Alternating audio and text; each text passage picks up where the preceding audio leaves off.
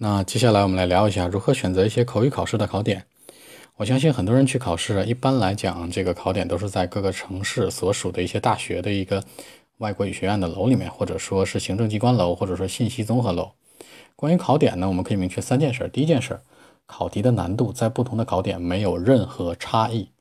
这听起来其实挺绝对，但是我们这样去说真的是非常有依据的。因为做过很多的相关的统计，我们会知道，也要提醒大家一下，全国所有的考点在同一天的考题都一样，你没有听错，是都一样。很多同学大家都不理解这一点，其实大家可以好好去参考一下，可以看看一下 Jason 的微博，可以搜一下这个 Jason Jason，就是家家庭的家，森林的森，然后加上 J A S O N 这样的一个微博的名字，可以到上面去找啊。Jason 有在考场录制的一些现场的视频呢，是视频，可以大家去看一下，也可以呢。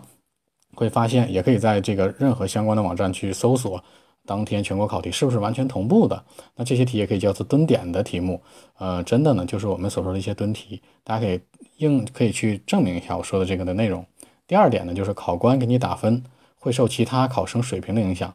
呃，这点其实是可以考虑进来的，因为口语考试是主观性考试，这就决定了它的评分带有主观性。我也确实听到过一些不少的，就是一些案例，比如说一些北京的孩子或上海的孩子，他们去外地考试考到六点五啊，或者去长春考、去内蒙古考，或者呼呼和浩特、齐齐哈尔去考，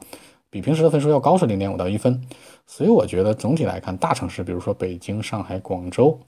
真的会有一些激烈竞争的问题存在。那我们可以再举个例子，比如说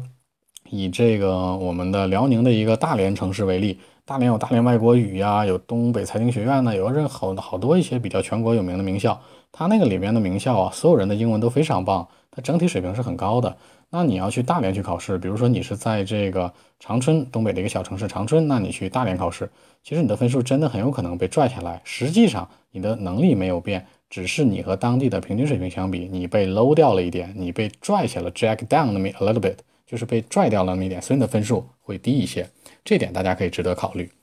而第三条就是说，具体到某一个考压，是不是存在那个不确定性，叫做 uncertainty，是真的存在的。我们不能说就是他去外地考一定比这个去这个在大城市考要要好，但是呢，比如说有可能给你考试那天那个考官他有一些他自己的先天性的问题，比如说他打分特严，或者说我们知道在沈阳这个考区有一个这个我们所说的叫灭绝师太，对吧？他的口语分数打得非常低，普遍的分数要低零点五到一分，甚至一点五分。或者说带有口音，比如说印度啊、马来啊，或者甚至日本，对吧？Jason 就当年八年前就就遇到过这样一件事儿。或再比如说你去外地时的外地的时候，那太紧张，考前没有休息好啊，没有找到住的地方啊，